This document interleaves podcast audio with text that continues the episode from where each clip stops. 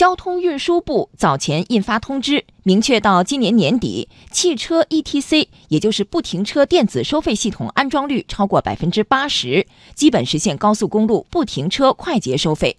目前各省都在加紧落地 ETC。广东省最新透露，广东 ETC 车主已经突破一千万，总量位居全国第一。ETC 专用车道及配套建设正在持续推进。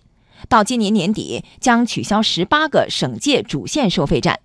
详细情况来听央广记者郭翔宇的报道。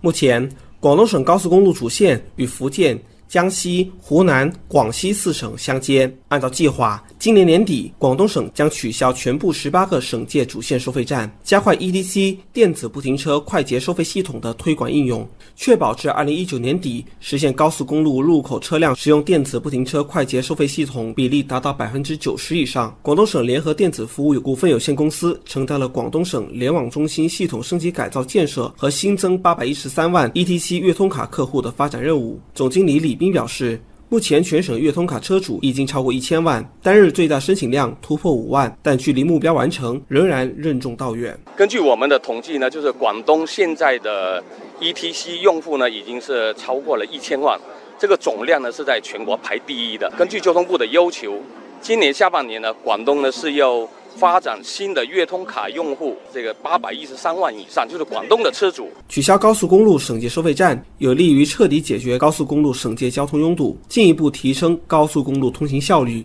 取消省界收费站，并不是取消高速公路收费，而是通过科技手段实现不停车快捷收费。车辆的身份识别、路径记录和不停车收费，主要依靠 ETC 车载装置实现。目前。